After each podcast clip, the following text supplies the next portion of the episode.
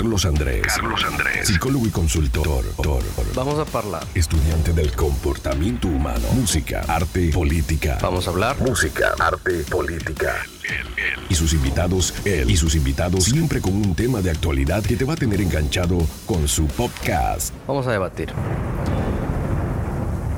Arrancamos. Arrancamos. Bueno, allá nos paramos, pero arrancamos con vómito verbal, cafecito. por- Con cafecito. Con cafecito. Cafecito, qué rico el cafecito. Y panecito. ¿eh? Ok, y panecito. Eh, ¿Qué onda, raza? ¿Listos para atender todas Sí, las situaciones? a ver, gente que nos está escuchando en el carro, este, en su casa. eh, es primero de septiembre. Oye, sí es este, cierto. día de informe. Ya, ya llegó informe. septiembre. No Dijimos vamos a que no íbamos a hablar de eso. hablar de eso. No, queremos hablar de eso. Media hora discutiendo que no íbamos a hablar de eso. Tengo aquí está pasando acá? a- le voy a presentar, le voy a presentar aquí en Vómito Verbal los que, los que ya Los este, integrantes son son Fernando. Cerda. Ah, muy bien. Sí, sí, sí. Es que está difícil poner el acento a la A final. No, no está difícil. No está ¿Qué es difícil. Está difícil. Como si el ajua, acento, ajua. O sea, No, necesita el acento y el acento.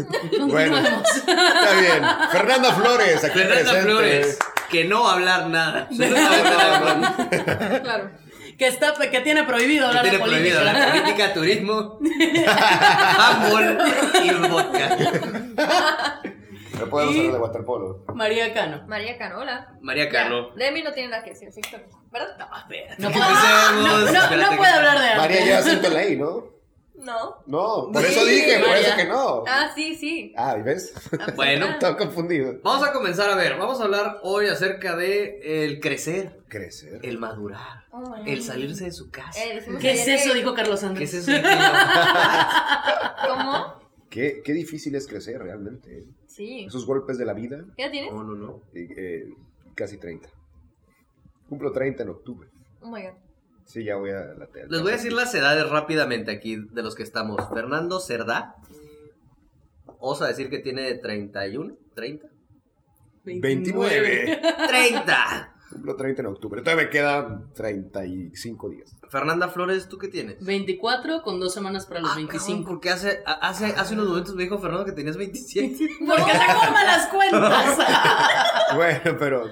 Eh, eso Dijo, sí ay, eres el 94. Ah, ya cumpliste los 27.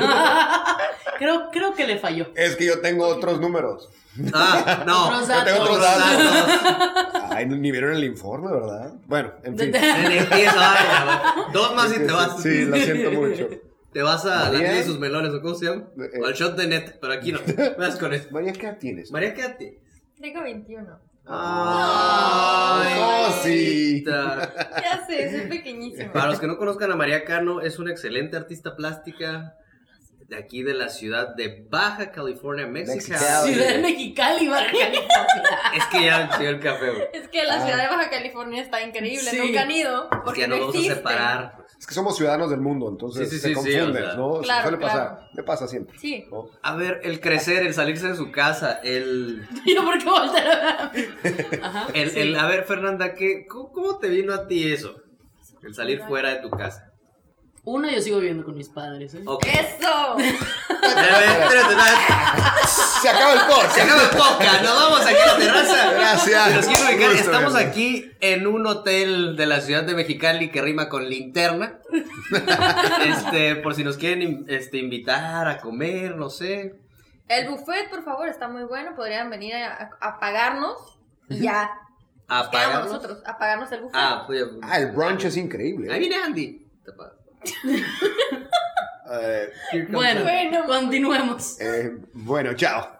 Eh, entonces, no, el crecer sí es una pues etapa es que bastante no has- interesante. No has salido de tu casa. Ella no ha salido de su casa. Salí a a mí- estudiar un rato nada Sí, ¿a más, pero fuiste? no eh, Seattle y Praga. Qué pero. Seattle pero nada, un mes en cada en cada ciudad. City University. City University. Ajá. Oh, qué padre. Stop. Fuera de ahí, ah, y hice un diplomado de dos, mm, seis semanas, mes y medio, en Ensenada, pero fuera de ahí así como que me haya ido permanentemente de mi No, pero ya viviste que no fuera de tu casa, ya tú, tú- ya Tres tocó- veranos, ajá. Sí, ya te tocó Ah, vivir. pero ya Tres veranos. qué show más o menos. Exacto, a ver, platícanos más. No, Siri, tú no. Y bueno, eh, pero es que yo creo que por edades. Tenemos 23, 24, 29, 30. Sí. Yo mentalmente es como Sí, digo, 12. no quiero estar diciendo eso a los 29. Yo soy 31, mentalmente yo tengo 10. Sí, no, fácil. Fácil. Bueno, sí. A que los que nos estén viendo, lo vamos a estar haciendo esto ¿Ya cada está dos live? domingos. Ya está el live, no sé. Sí, pero Lo está noto. saliendo, ¿Desfasado? no, no desfasado, sino que pongo el teléfono horizontal para que salgan todos y sale. Ah, sí, no se puede poner, no, o sea, va a Ya no se salir, puede. no, va a salir um, horizontal. Muy mal. Pero no importa. No pasa Que nada. nos vean quiera así. ver, va- lo va a ver así. Ayer me diste una observación que yo te preguntaba, María Cano, de cuando. Una persona. de que era. Que para ti, ¿qué había sido lo más difícil? Ajá. Y yo Ah, pensé y- que me iba a decir algo como que. Una tontería, pero no. Lavar la ropa o ir a de compras, no sé. Y me No. dijo algo muy profundo. Que No sé si que recuerdes. Sí. Em, que era este como... Cuando creces y cuando estás chiquito tienes esta idea de tu familia y tu mamá y tu papá y tu hermano y tu abuela y tus abuelos y tus tíos y todo, ¿no? Y es todo como muy mágico y no piensas nada malo, pero una vez que creces como que se van quitando esos pequeños poderes mágicos que piensas sobre ellos y ya los empiezas a ver como personas reales, ¿no? Entonces empiezas a ver las cosas que o no te gustan o que este que encuentras como que te molestan, etcétera. Entonces es un poco difícil lidiar con la transición entre como tú los ves antes y como realmente son y como esa adaptación. Yo creo que esa parte empieza en la adolescencia, ¿no? Sí, Sí, porque te empiezas a dar cuenta que el mundo no es color de rosa, ¿no? exacto. Eh, y yo creo que hasta cierto punto es saludable. Pues sí, porque te das cuenta de cosas que te gustan, que no te gustan. ¿Qué Estás empezando a encontrarte a ti mismo, Exacto. que es algo muy canijo. ¿Qué digo? Hay gente que sí lo puede empezar en la adolescencia, lo termina en los 20 y hay otra que 40 años y todavía no. Mm. Es ahora sí una cuestión de, de percepción, pero de- no, no, no tal cual de edades, pero sí de, de, de... Y también tener tú la madurez interna de decir, sí es cierto, porque mucha gente luego se aferra a que no. Ah, como no, no, no, yo quiero seguir viendo mi mundo de color de rosa o yo quiero seguir viviendo en mi burbuja. Y su o- familia se lo permite. Si los encierran, es como, no, mijo, mira, nada más estoy aquí. Perdón, sí estoy aquí. ¿Te estoy escuchando otra vez? Sí. Sí, sí. Ah, es que sí está súper. Para mí, la verdad, fue el de. Mira, aquí nos vemos. Acomoden la cámara, No, perdón. entre Edgar, hombres. Perdón. El lavar ropa. Primero llegas a ese debacle, yo, yo lo- me lo Mira, es a que los tú, 17. tú no sabes lavar ropa. Entonces, No, eso. yo eficienté el tiempo de lavar ropa. Yo no tengo ropa blanca, tengo una que otra cosa. Pero yo entendí, a ver, es, es procesos. Vamos a decir one single piece flow, producción. Si yo saco y tengo que llevar, tengo que separar ropa blanca No, y de olvídate. color, olvídate. Eventualmente tú vas a terminar con algo así rosa porque obviamente metiste algo que no era y dices tú, puta, ¿cómo? ¿Sabes que nunca me ha pasado eso? Hombres. No, me refiero de que. Hombres que no somos no, no, no, inteligentes no, no, no, como Me refiero de que. Alguna vez sí me pasó que metí alguna cosa de color con los blancos y no se manchó. Es dependiendo del Es dependiendo tipo de- de tela. ajá, del- del- pero tuve la suerte Pero no nos vamos a hablar a poner, a hablar de... Mira, con el nuevo Vanish Podero 2. Vanish. Es que le- ah, no, no, a no, este no. le encanta ese tema de la lavada, ¿eh? Sí. Como por ejemplo, yo te decía, a mí me gusta lavar trastes. Pero a mí no. Te relaja. Sí, Lo asqueroso. pero no. es que ahí les va. Si nos están viendo, Fernando y yo fuimos roomies un cierto tiempo. Y Qué ya. en momentos el- tan mágicos. No, Qué gustazo, macho. Macho. Eh, cada quien tiene sus. Me acuerdo de tu K3D. Para ti, ¿qué fue difícil de salir de tu casa? Porque Uy. saliste a los qué? Yo me fui de casa a los 18. A los 18 me vine a vivir a Mexicali precisamente con mi hermana y su familia. Y ahí empezó toda la transición. Pero lo realmente duro fue cuando me fui de intercambio un tiempo. Viví en Utah, en Estados Unidos. Y ahí me tocó compartir eh, alojamiento con otras tres personas. Eso fue el- la transición. Que era universidad, ¿no? En la universidad, Ah, sí, igual, justamente. ajá. Ya en la universidad. Y, em, ay, güey, ahí. Es que ahí es distinto porque es rollo gringo. Sí, está todo muy organizado, todo frío, muy rooms. bonito. No sí. nada más es la cuestión de te vas de la casa de tus padres, sino el choque cultural. Ujú. Eh, Que es Ah, otra ¿por qué, situación. dice, ¿por qué tú no te vas con los chicanos? Es que no me sentí identificado con pues, a mí no me gustaban los low riders o no llevaba así como que, no sé. Claro. Me Ay, mejor te ponemos con los foráneos. Y yo, qué cagado, o sea, ni siquiera los mexicanos. Y entablabas conversaciones con también chavos que venían de fuera, Exacto. sus culturas eran distintas. Y era la cuestión de respetar tiempos y espacios. Exacto. sí, Que sí, para sí. mí eso como hijo único, que también María es hija única. Ah, sí. O Son sea, hijo único y que estés madurando. No, no, ya vas a empezar. A mí se me hizo fácil ¿Qué? ¿La transición? la transición. ¿Por qué? Y no era mucho el extrañar, porque le había comentado anteriormente a María, yo soy familiar, pero hasta cierto punto puedo ser muy, muy solitario. Ah, yo también. O sea, el proceso de, de transición, allá no, no fue tanto, digo, hablo en mi experiencia, no fue tanto el tema de extrañar a la familia y tal, sino fue, a ver, eh, ¿sabes qué? Hay ciertas ¿Cómo manejas cosas, las cosas? que, eh, que en la introspección, estar sentado en la biblioteca viendo... Se acabó. Ya, No hay más. estar viendo Ya no más. el, el- el laguito y tal, eh, pensar de, oye, pues vengo de tal, mis orígenes son estos, me gusta mucho esta forma como se hicieron las cosas cuando estaba chavo, o como lo hicieron mis papás, esto lo quiero adoptar, estas prácticas no me gustan, no las quiero emular. Entonces de ahí fue, una, fue ver cómo realmente funcionaba eh, mi núcleo familiar y decir, ¿sabes qué? Estas prácticas yo las repito y emulo y estas no. Esa fue mi versión, así me tocó. ¿No? Entonces regreso yo de intercambio y ya traía otra visión. Entonces, oye, mijito, que así. No, gracias, eso no es para mí. ¿Pero por qué? Pues porque no es para mí.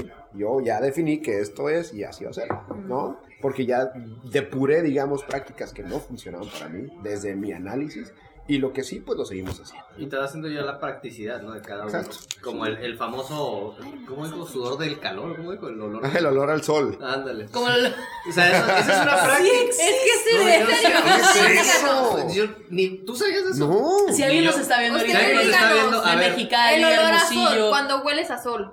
el, el- el estar en la calle durante el día, además, de repente llegas a un lugar y dices, "Hue- huele a Este sol. aguantas. O sea, es, es- no, es, no es un olor a, a- a sudor, no, No, es no, un no, olor es a sol. Es a sol, no sé cómo explicárselos, pero quien vive en una ciudad Ah. que hace mucho sol, como Mexicali, como Hermosillo, sabe perfectamente de lo que estamos hablando. Ya, si tú vives en Tengo olor. Seattle, 31 no. años y me acabo de entrar. Digo, quizás me lo han de dicho antes, ¿no? Pero acabo de Tú entrar. nunca entendiste. Acabo de conocimiento. Pues es que no. O sea, yo sí, pues. Yo nunca, Yo Es más, nunca. ahorita me salgo al sol, regreso y te voy a decir, mira, a sol. Y si vas a un lugar de garnachas, Es que acá el a compañero ver Fernando garnachas. viene de las fritangas. ah, qué cambio cultural. Parte del crecer. ¿Ves cómo nos desviamos de los Sí, temas sin querer? totalmente. A No ver, nos desviemos, por La favor, primera chavos. experiencia bonita que tuviste al salirte de tu casa. Bueno, la segunda bonita.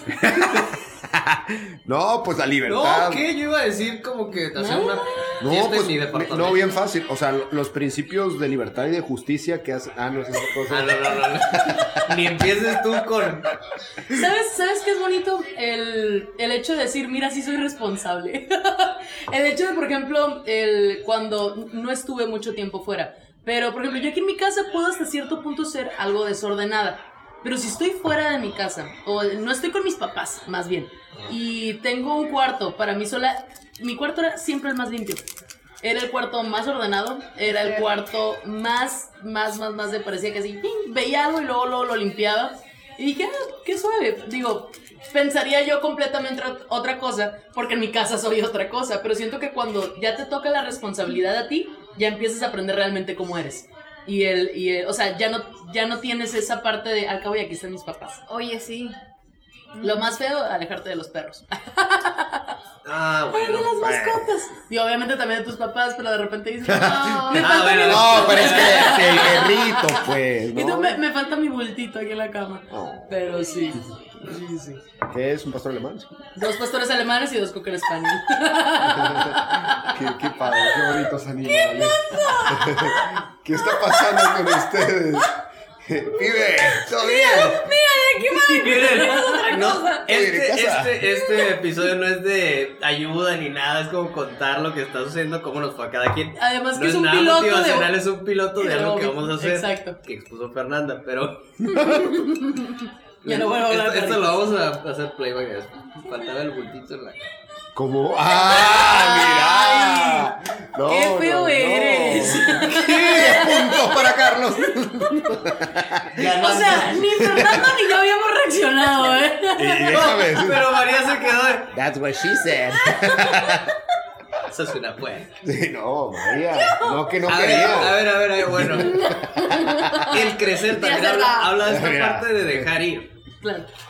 Eh, yo, ok, sí, la primera vez también fue para dorms Sí. del otro lado y era como que llegabas con niños. La regadera, el baño, para mí es sagrado eso de La limpieza en el la baño. limpieza. Sí, también tienes esos choques, ¿no? De- precisamente hay gente que tiene ciertas prácticas y, y no empatan, ¿no? A pesar de que al principio, por ejemplo, en ¿Qué Estados Unidos, que son súper organizados, Sí, y a- por ejemplo, al, al momento de que yo me inscribí, digamos, ahí en, el- en los dorms de la universidad, es, oye, ¿qué prácticas tienes? No, pues si eres medio sucio, medio limpio, medio tal, ¿no? Eh, ¿Qué tanto cocinas? Tal. Te hacen como un cuestionario y te ponen con gente que son afines a Fernando mintió en ese cuestionario. No, me fue muy bien. Y por eso regresó a la No, No, pero- perfectamente ahí. Pero, pero sí, o sea, hay gente que sí miente en esos test, No, ¿no? O sea, por ejemplo, decía, no, nadie cocine cosas picantes, ¿no? Y entrabas al, al pasillo y de repente olía pues, que alguien había cocinado algo picante. Y respetó la regla. No, y así. Dios mío, se levantó. Y, y si el tema de crecer definitivamente es algo que tú deberías de platicarnos más como psicólogo. Yo no me dedico mucho al ámbito de eh, pequeños, pero sí la transición. Eh, por eso el dejar ir. Digo, Ok. Había una, una otra persona aquí que hablaría de la- del aspecto tanatológico, esto del desprenderse. Ok. El luto de, oye, pues voy a perder esto, pero pues voy a ganar otra parte. Yo me voy, ok, a la, la primera parte que yo tuve un departamento. Ujú. Y es decir, tú llegas y estás solo. Literal es solo. O sea, nada de besito de las buenas noches, que descanses, bla, bla, bla. O sea, tú solito. Y ahí te empieza a formar. He visto dos vertientes. O te acomodas muy bien a eso, o no puedes. Y es gente que siempre trae un ruidajo, no sé qué. Hay gente que vive en su departamento Paz. una plena ajá, paz, silencio. No sé cómo. Lo primero que yo sí me imaginé viviendo solo fue fiesta en mi casa. Ah, es normal. Eso es normal. Sí, al principio. Porque quieres tirar la casa por la ventana y todo. Ya lo te acuerdas que, bueno, ¿y quién me que ayuda? es mi ¿Quién me casa, ayuda? Exacto. Sí, exacto. sí, Pero sí, pues sí. eres joven, eres rebelde. ¿Sí? Sí. Y también no tan joven, ¿no? Yo creo que también parte es, eh, yo cuando estaba ya en la transición, es cuando te das cuenta, cuando te cae el 20, ¿no? De que, a ver, si no le echo ganas, yo ahorita no voy a poder darle a mi futura familia, que todavía no conozco, la vida que se merecen. Entonces, le tengo que echar más ganas, le tengo que dar más dedicación, talento, entrega. Y porque si yo no me esfuerzo, ni me dedico, ni me entrego el día de hoy, quién sabe qué vida le voy a ofrecer a la familia que quiero tener el día de mañana. Entonces, Y es lo que tú como hombre, bueno, o la, la mayoría yo- yo- tenemos así, ¿no? visión, neta? claro, Atrás, sí, claro. sí, sí, sí, sí. O sea, tú lo tienes preparado porque en algún momento va a llegar una persona a esta vida. Como mujer a veces también, ¿eh? Porque No, yo o sea- también, pero más por el hecho de, de, independientemente con el hombre en que yo esté el día de mañana, pues así como un- una mujer puede estar hoy o puede estar, también un hombre puede estar mañana y no puede estar, así es como a mí me educaron, es, al final del día tú vas a tener que ser liderante sola. Porque nunca sabes qué va a suceder desde que se pueda ir por cualquier razón o se muera y qué vas a hacer tú. Claro. Entonces, Mm. a mí siempre me, siempre me crearon con ese pensamiento, por eso sí comparto la parte de le tienes que echar ganas porque no sabes Mm. el día de mañana ¿Qué pedo? co- co- cómo, cómo y, y no, y no pensar nada más como que, ah, no soy un hombre. No, que yo también pueda dar esa, esa parte de, es que del fíjate, el- del el- sostener. Fíjate así la etimología, la semiología de la palabra, que yo también, y pudo haberse ahorrado el yo dar esa parte.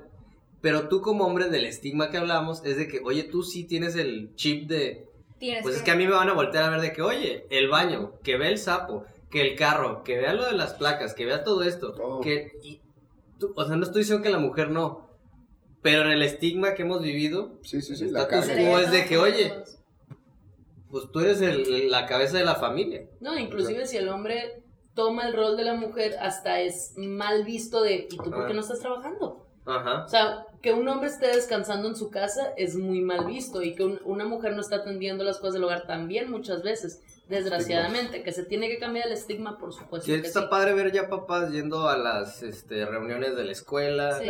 O así que se tomen turnos. Y ahorita por esto Es trabajo en equipo, eso es lo que se tiene de que crecer, pero claro. tú vas, o, sea, tú tienes que primero lo que decía, yo creo que Fernando era de como que primero estabilizo yo bien este barco, Claro.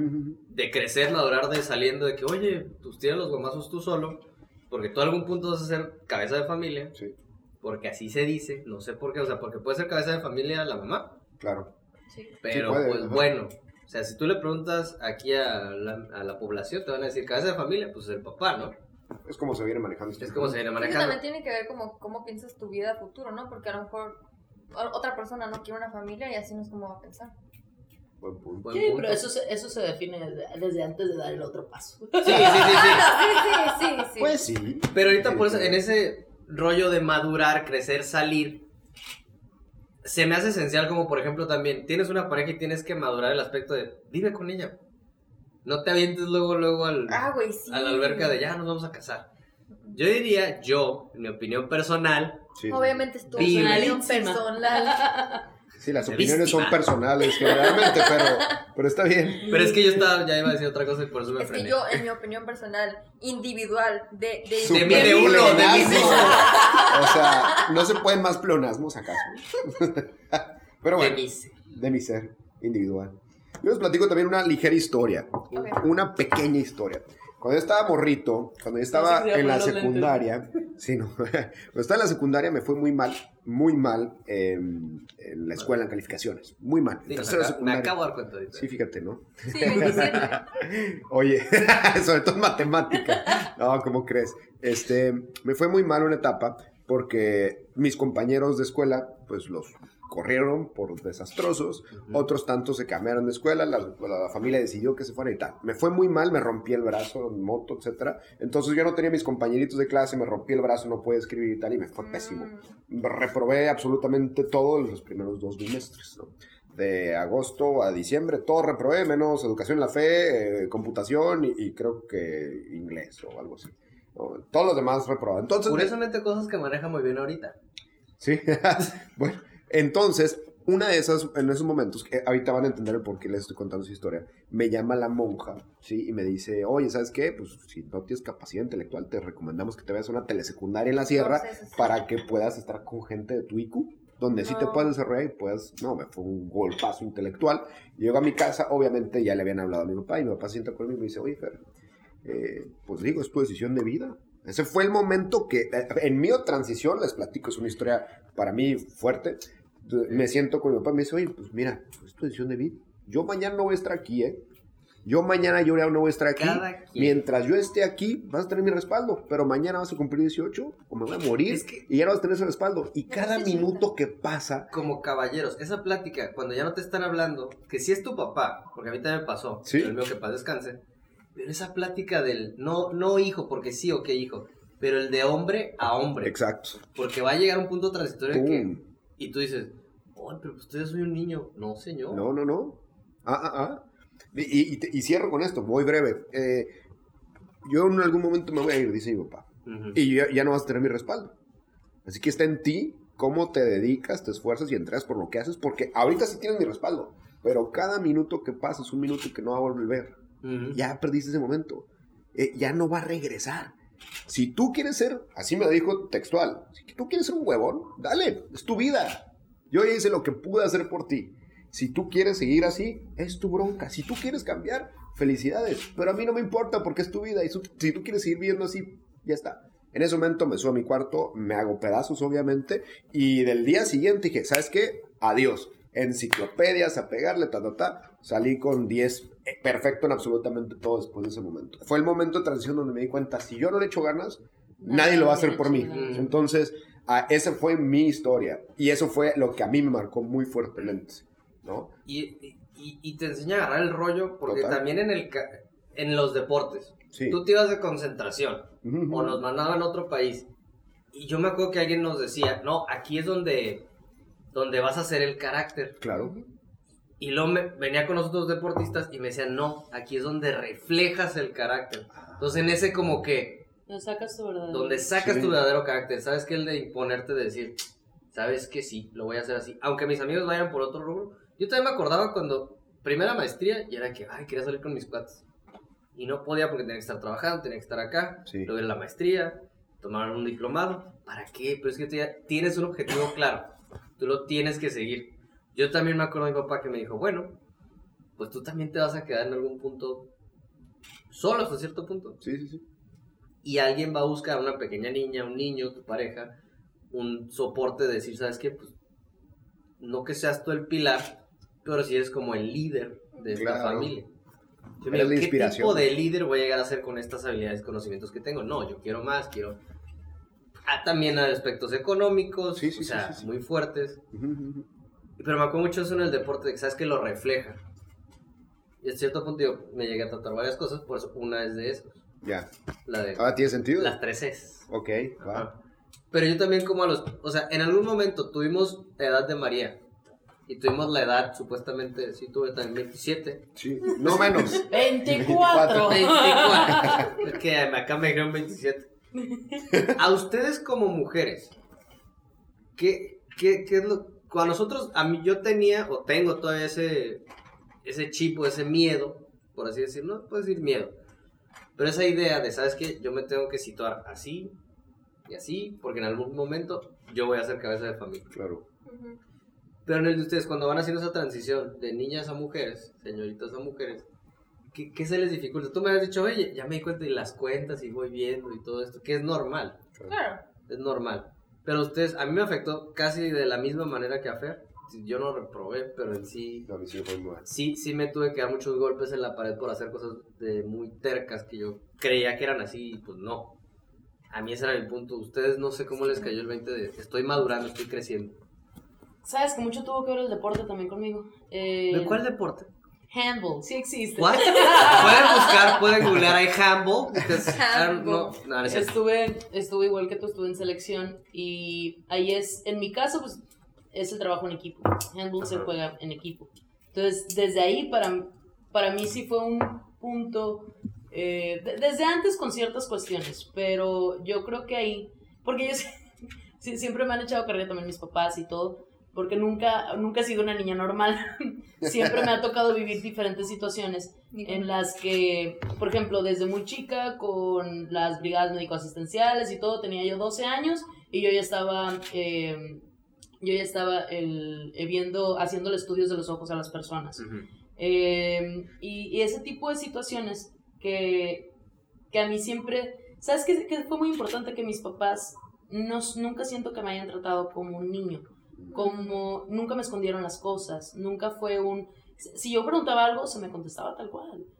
El- y siempre era un, tienes que tener la cultura del trabajo y la cultura de la responsabilidad, del compromiso Ujú. el deporte vino a, a- a completamente eh, reforzar todos esos valores, porque sabía perfectamente que si teníamos un objetivo en equipo, si una caía y la otra no la levantaba, ya no se iba a, a cumplir ese objetivo y que todas teníamos que trabajar como en uno.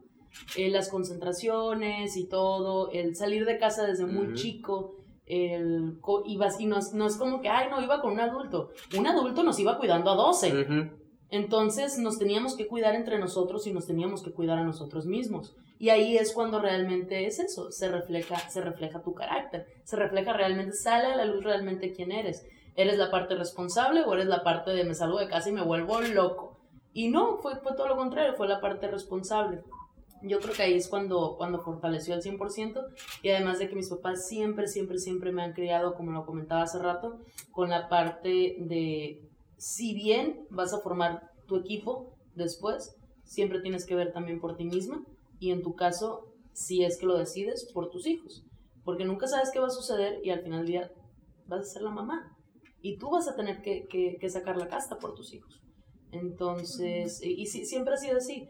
Y no, no que me hayan creado un estigma de los hombres son malos, porque realmente no. Simple y sencillamente como un... Realmente no. No, no, sino como un confía en tu capacidad, confía en quién eres Primero. y refléjalo. Y realmente, y hazlo. Entonces, el, eh, otra etapa muy importante realmente sí fue la, la que acaba de su- suceder, que es la campaña. Todo el mundo te dice que en campaña y en política uno saca su verdadero yo. ¿eh? Y es real, porque son, son situaciones de mucho estrés, son situaciones de mucha, mucha tensión, de mucho todo que te hacen realmente ver, ver cuál, cuál es tu comportamiento ante esas situaciones.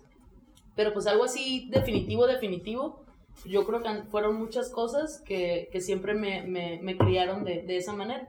Entonces, desde chica, yo- la verdad, yo siempre fui la nerd del salón. Siempre fui la, o sea, siempre eran los, los, los 10, las mejores calificaciones, escolta, deporte, eh, capitana de todos los equipos desde la primaria. Handball. De básquet, handball, atletismo, fútbol. Hacíamos los cuatro al mismo tiempo. No, no, bueno. Jugábamos cuatro al mismo tiempo porque habían copas, se llaman las copas Humboldt, entonces tenías que practicar los cuatro deportes. Ah, ok. El, y, y todo, pero yo creo que es muy importante que, que a las niñas, a los niños obviamente también, pero a las niñas más que nada, les demos ese empoderamiento desde chicas de, hey, tú también puedes.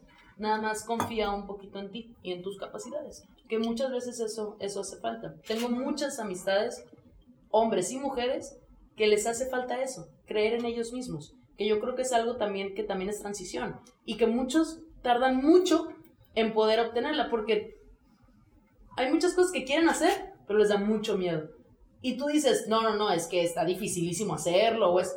No, O les da pena. o les da Sí, pena. Como por entonces- ejemplo esto que empezamos. Ujú. Es una idea que compartí con algunos. Y dije, oye, yo creo que nos puede servir no tanto pues para nosotros y quizás sí, pero para los que nos están viendo. Hay un niño ahí o hay un chavo ahí ya grande que, oye, pues es que no sé cómo hacerle. Pues si quieres puedes hablar con uno de los expertos, puedes escuchar a alguno de nosotros. Ah, es que me está pasando igual, similar. No quiere decir que sea esto motivacional, no quiere decir que aquí vas a encontrar todas las respuestas, pero vas a encontrar gente como Fernanda, como Fernando, como María, eh, que esas... Que, O como tú. Ajá, te faltó. Sí. Yo estoy extra, Carlos. porque sé lo que le decía a María, o sea, para mí es extra. Pero personas que pueden encontrar algo similar, que nos van a ayudar con ese... Intento que esté aquí personas con esa misma mentalidad. Claro. Que, pero que también existe ese debate. Mm. Porque también si todo el mundo opina igual y dice todo lo mismo, esto no es un programa motivacional. Esto es un programa para que ustedes puedan ver otras perspectivas, otras vidas y qué más, o sea, aquí en Mexicali. Porque se me hace importante eso y no somos badabum, es lo que le estábamos diciendo ayer. Sí, sí, sí. Ah, ¿no? sí, sí. No, pero aquí tengo tu celular, pero si quieres vamos a... Te presto 500. Ah, pero yo creo que la la parte fundamental de todo ser humano es el encontrarse a sí mismo. Y no es tan profundo como se escucha. Que sí es profundo, pero no es así como, uy, nos vamos a, a- ir a la... a hablar ahorita de nos vamos a ir a, a- al Tibet y así. No, O pero yo sea, creo que hay mucha gente que está hablando ahorita de motivación y ni siquiera sabe un carajo de lo que es eso. Exacto. Mm. Entonces, primero es quién soy, qué me gusta, realmente qué es lo que pretendo hacer de mi vida. Y ya después empezamos a tomar todas las demás decisiones. Exacto. Pero, pero sí, ¿no? ¿Es fácil? No, no es fácil. No. Es de, es de muchos años, es de muchos tropiezos, es de muchos... Mucho coraje. De tenerte el valor de, de preguntarte a ti mismo como, bueno, ¿y qué me gusta? Y realmente pienso lo que me han dicho toda la vida, que piense y que, que siga y lo que quieras. Porque es salirte de donde has venido toda tu vida, ¿no? Exacto. Mismo camino. Y salirte de tu zona de confort. Exacto. También es muy, Muy difícil. importante. Y aparte, estar como lidiando con como los pensamientos o las críticas de las otras personas que están alrededor tuyo. Porque te van a decir que no, que has cambiado, no, que este, ya no eres la misma, o Sí, sí pasa. este, ya no te reconozco porque estás pensando diferente, o porque ya no haces lo que haces, o cualquier cosa, entonces también es eso otra cosa. Es Es- Estamos de- distrayéndonos del tema, ¿ves? Les No, no, está, de No, hecho sí, está sí, bien, sí está va dentro con la de-. Bueno, no, sí, sí. Porque en eso pasamos, También. quizás a ti no te ha pasado todavía, pero te va a pasar y le pasó a Fernando y a mí. En el decir, ¿sabes qué? Va con todo y me voy. Mm. Y yo antes pensaba de, "Uy, pero pues solo, ¿qué voy a hacer? Y le empiezas a agarrar cariño a eso. Y luego ya después llegas a un punto de, uy, extraño mi soledad. Yo en ese punto, Sí. eh, pues extraño mi soledad. Yo creo que también estudiando mi caso, yo desde pequeño, cuatro o cinco años, me empezaron a mandar en aviones. Mm. Yo me acuerdo muchos recuerdos del carnet ese naranja que estaba Ah, está más grande que sí, yo. sí. Y de que no te vayas a bajar aquí, ¿eh? Y así como que... Tienes que cargar. No. Exacto. Y ahí empezaba yo, a mí me da mucha tranquilidad volar. Entonces ahorita para mí es sumamente... Para mí lo que ahorita es relajante puede ser de miedo para una persona. Sí, Para mí como es llegar a un depa y es como que, ah, ok, es mi departamento, es ok. ya, paz.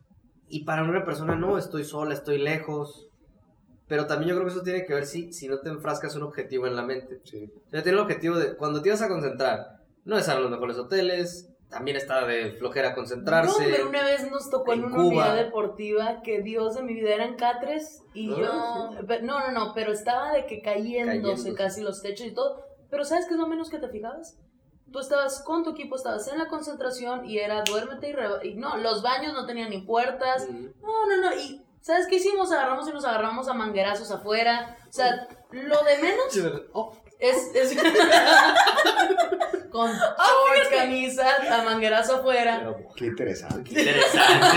Humble, ¿verdad? A ver, vamos a Qué deporte tan atractivo, caray. Ay. Pero te la pasaste, es lo que voy, te la pasaste de huevo. Claro. Pero porque ya fractado tenías un objetivo, o sea, no, no estás enciclado en la situación, sino a dónde vas. Sí.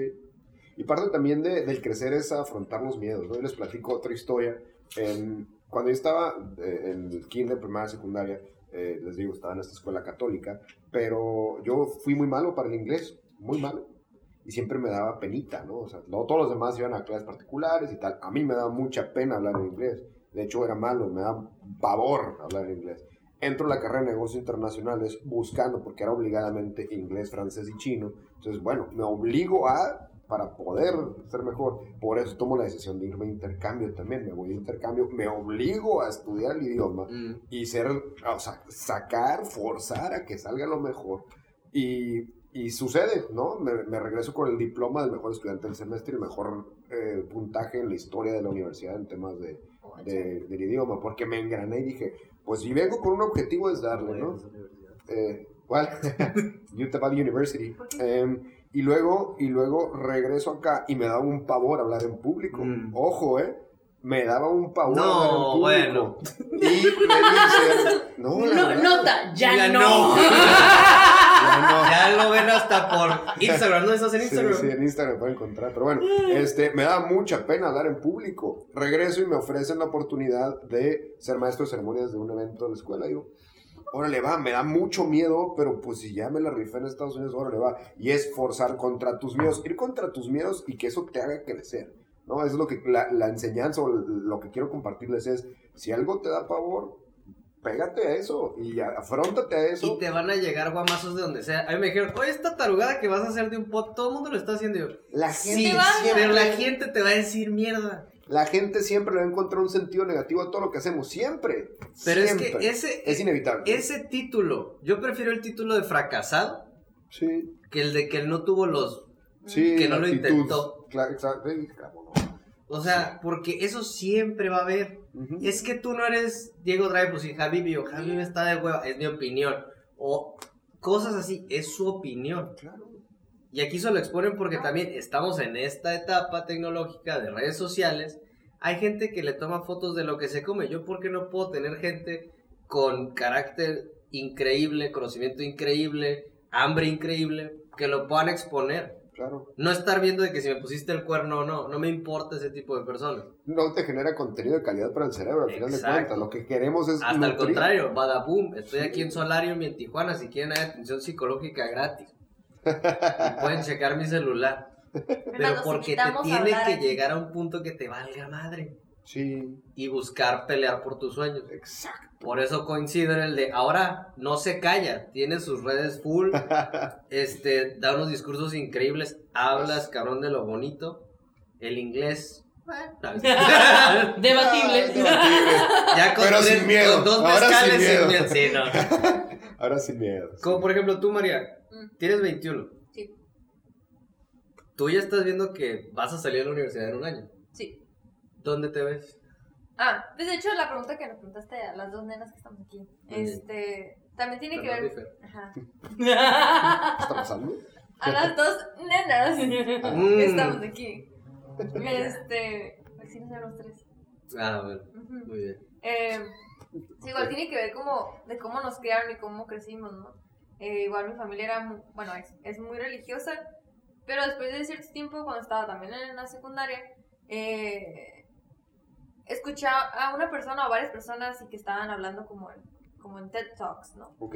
Y te preguntaban o te decían que te preguntaras a ti mismo esas, preguntas esas preguntas como primordiales para crecer y para conocerte, de quién eres, qué te gusta, por qué haces lo que haces, por qué crees en lo que crees, por qué dices lo que dices, este, por qué dices cosas que ni siquiera sabes del tema, etc, etc. Entonces, de ahí empecé como a yo misma investigar y hacer como introspección en mí misma, obviamente. Este, pues para conocerme y para saber qué, qué, qué onda conmigo. Y fue algo muy complicado y yo creo que todavía sigo en ese, en ese como proceso y yo creo que todo el mundo estamos en ese proceso todavía porque Sí. no, nunca se acaba, porque siempre, siempre cambias, ¿no? Siempre puedes mejorar, Ajá. siempre estás evolucionando. O después es como que no, pues lo que hice la verdad es que no me cayó, entonces hay que cambiarlo otra vez, ¿no? Entonces, eh, no sé qué me preguntaste otra vez. No, pero es un punto también de inflexión en, en, lo- en el un en un punto en sí, un milestone de cada quien. Cuando tú dijiste, ¿sabes qué? Voy a hacer lo del inmobiliario, voy a hacer otro negocio. Oye, voy a darle en lo de la contienda. ¿Sabes qué? Voy a empezar a ver lo de los negocios, las finanzas.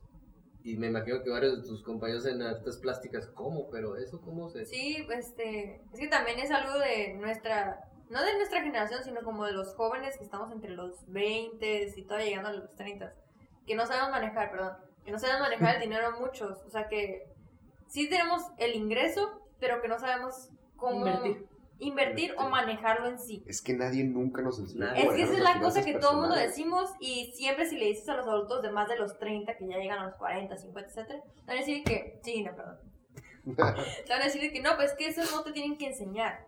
Y no sé qué, no sé qué, no sé qué. Pero, o sea, ¿cómo quieres que yo sepa esas cosas si no hay otra persona que ya sepa del tema y que me instruya? De hecho, sería bueno hablar de eso, ¿eh? También. Cuando quieran. También, o sea, yo veo que en las escuelas de ahorita, bueno, el gobierno no me voy a meter, pero Sí, la no, no. inteligencia emocional, la enseñanza de finanzas personales Se supone que ya lo van a. y el rollo de ventas es algo que implica en cada rubro laboral y no te lo enseñan. Se supone que ya lo van a empezar a enseñar desde la primaria inteligencia emocional, Ujú. eh, finanzas, y había otra, que no me acuerdo Eh, cuál, pero no es ventas. Oratoria también, me acuerdo que estaba ahí. Oratoria, eh, oratoria, inteligencia emocional. Que sí hace falta. eh, Sí.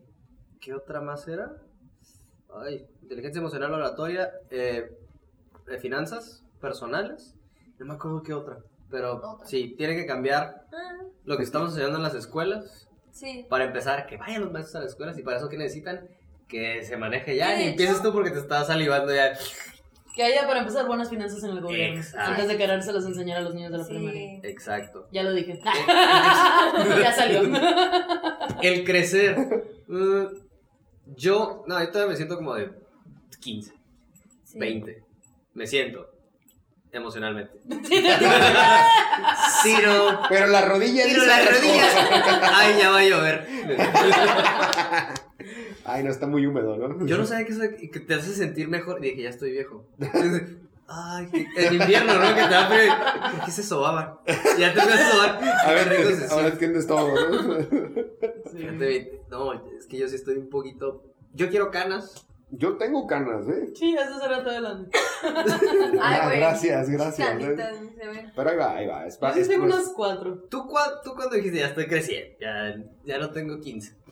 ¿Cuándo te diste cuenta? Así como ese. Y ese no digas golpe el viernes. Porque Ese golpe de la vida que ¿Cuándo dijiste, crecí? wow. Esto eh, ah, fue mi momento ¿Sabes que cuando me tocó la decisión de, de la preparatoria? Yo siempre fui en colegios, en la secundaria también estaba en un colegio católico, toda la primaria colegio y demás. Eh, mi mamá quería que, que siguiera en la misma escuela donde estaba en la secundaria, que ahí siguiera en la prepa. Y yo le dije que no, por mi, eh, por mi preparación académica Ujú. y porque yo quería crecer como persona y porque yo quería ver otras perspectivas y ver todo lo demás, me decidí irme a una preparatoria pública. Una prepara- preparatoria pública muy padre es la Preparatoria Federal Lázaro Cárdenas, en Tijuana. Es la prepa más grande, tiene más de 5.000 alumnos. Éramos 5.000 cuando yo estaba ahí. Padrísima. Entonces, yo creo que ahí sí fue cuando dije, "Eh, estoy creciendo. Y tenía 15. Sí, sí, sí. Este, el- pero sí fue como un... Fue cuando empecé a ver por mí.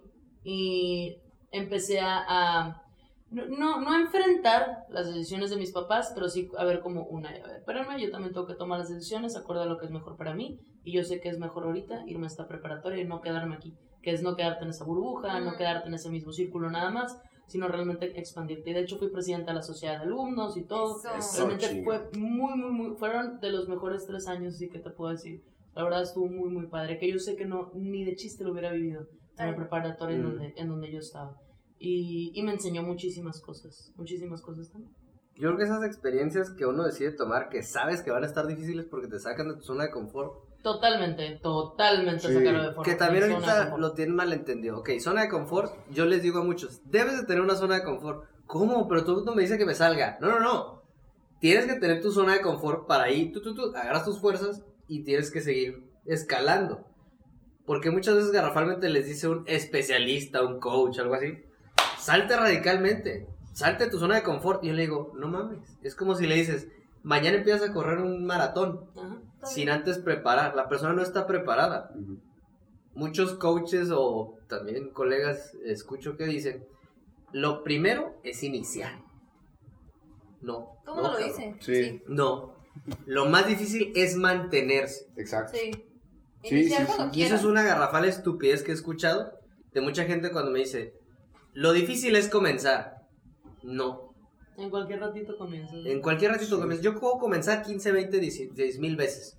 Que eso sí le doy mérito. Bueno, al menos estás intentándolo de nuevo. Claro. Quizás deberías cambiar la forma de la ejecución Porque pues no te está funcionando. porque no te está funcionando. Pero digo, es una estupidez que escucho que dicen varios es lo primero, lo más difícil es comenzar. No, lo más difícil es mantenerse. Un claro ejemplo es como el gimnasio. Cualquier día puedes ir, va a ser tu primer día. Pero quedarse los meses continuamente, La todas las semanas, Ay, mañana empiezo.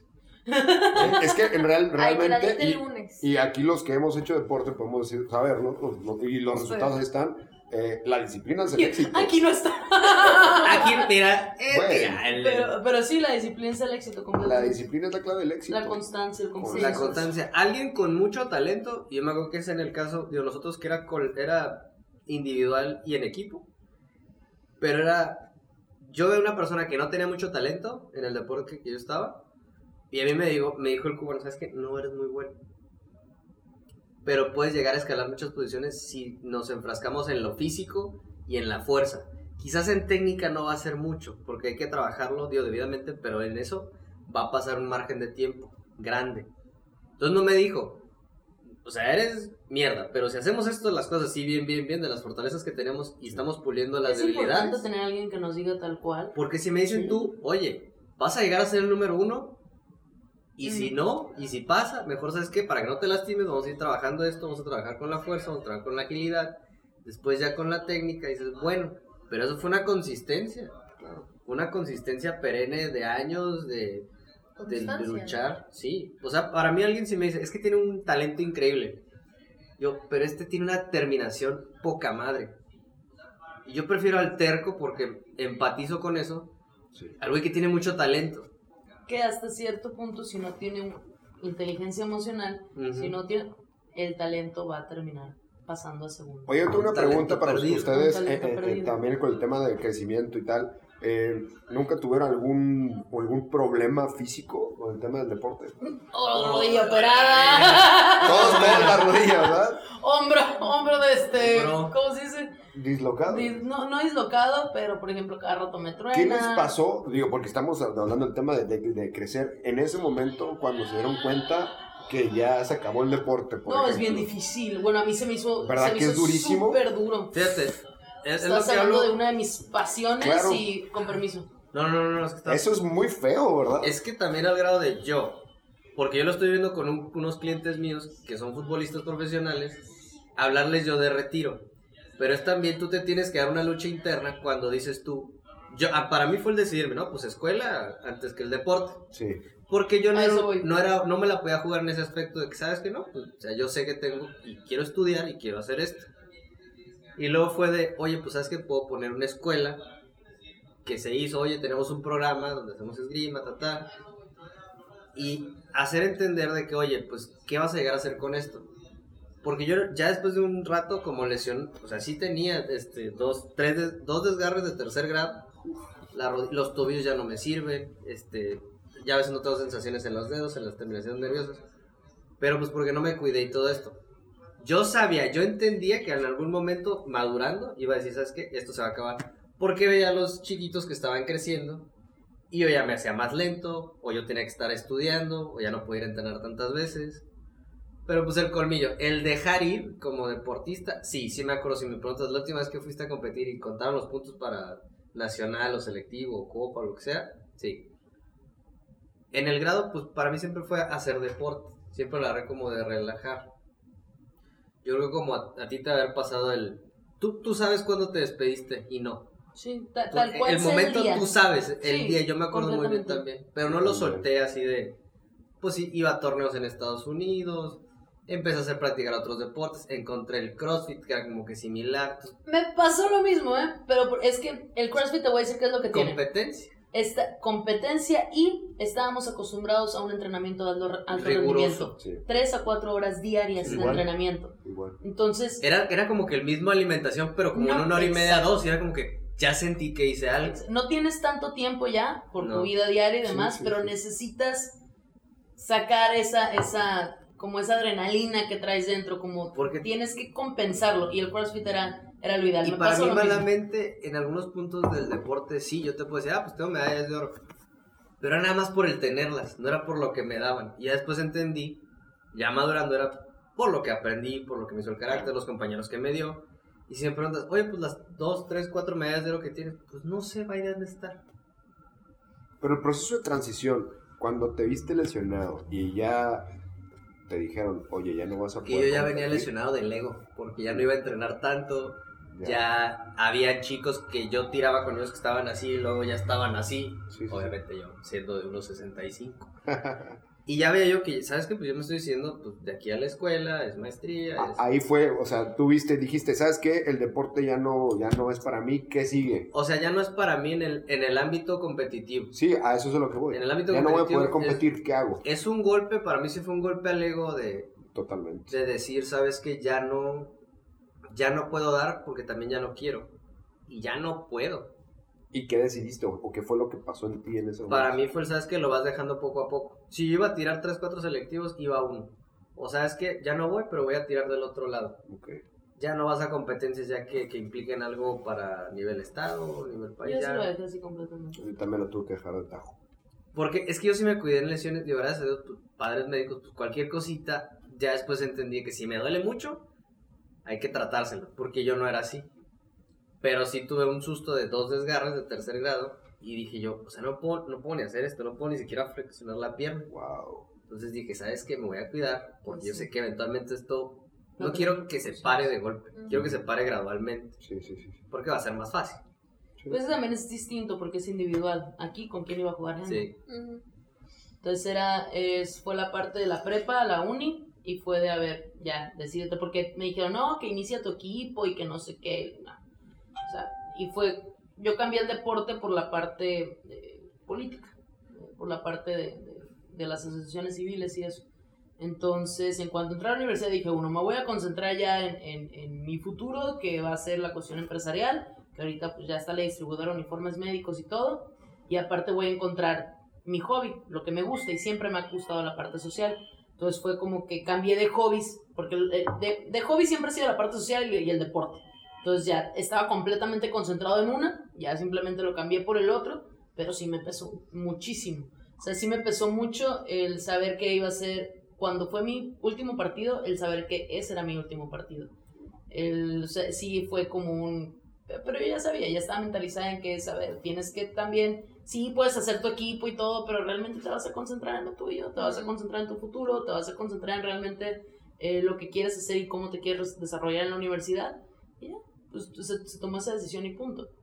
¿Qué te ríes? No, es que estoy viendo que quizás ya por el tiempo del podcast, podcast en iVoox y Spotify, vamos a cortar ahorita, pero nos pueden seguir viendo ahorita por, espero, por Facebook Live. o live. Entonces ahorita me voy a cortar para despedir esta parte del segmento del podcast Y nos vemos en dos domingos. y nos vemos en dos Oh, domingos, pero vamos a seguirle aquí con la parte de el live. Pues ahorita bye por Chao. el podcast. Adiós.